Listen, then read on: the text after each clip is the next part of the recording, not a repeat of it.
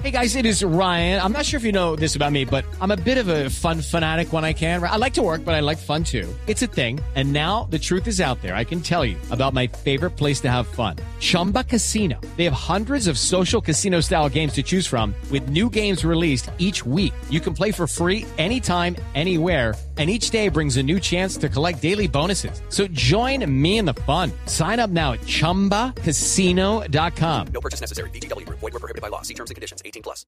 El próximo 17 de enero será la entrevista que Lance Armstrong oficialmente le brindará a Oprah Winfrey en los Estados Unidos. Se espera que se conozcan detalles en torno y si se pronuncia en torno y haga revelaciones sobre su dopaje y todo aquello que se ha visto señalado. Pero lo cierto es que hoy Lance Armstrong, el despojado de los eh, eh, títulos en el Tour de Francia, eh, ya ha hecho por lo menos una primera aparición pública o un primer anuncio.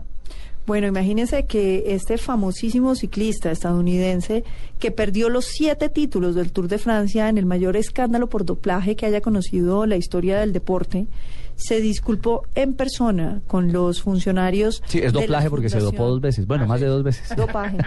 Doplaje, bueno.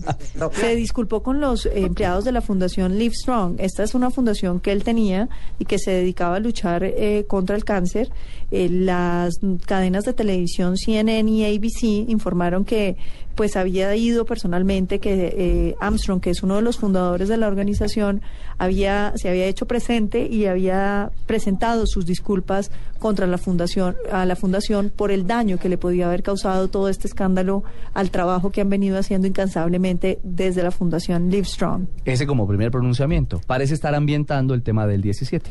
Mire, la gran pregunta, Richie, que creo que todos los oyentes se hacen es si Armstrong va a confesar o no el dopaje. Sí. Porque es que eh, si él confiesa el dopaje, pues aquí habría muchos que van a caer, no solamente los médicos que presuntamente le suministraron cuáles serían los antídotos o los camuflajes que se pueden utilizar para disimular el dopaje, sino los equipos de ciclismo que según parece estarían patrocinando por detrás también el dopaje de sus miembros. Hay una operación llamada Operación Puerto, que es quizás eh, la más eh, reciente y escandalosa expresión precisamente de toda una red de dopaje en el mundo del ciclismo.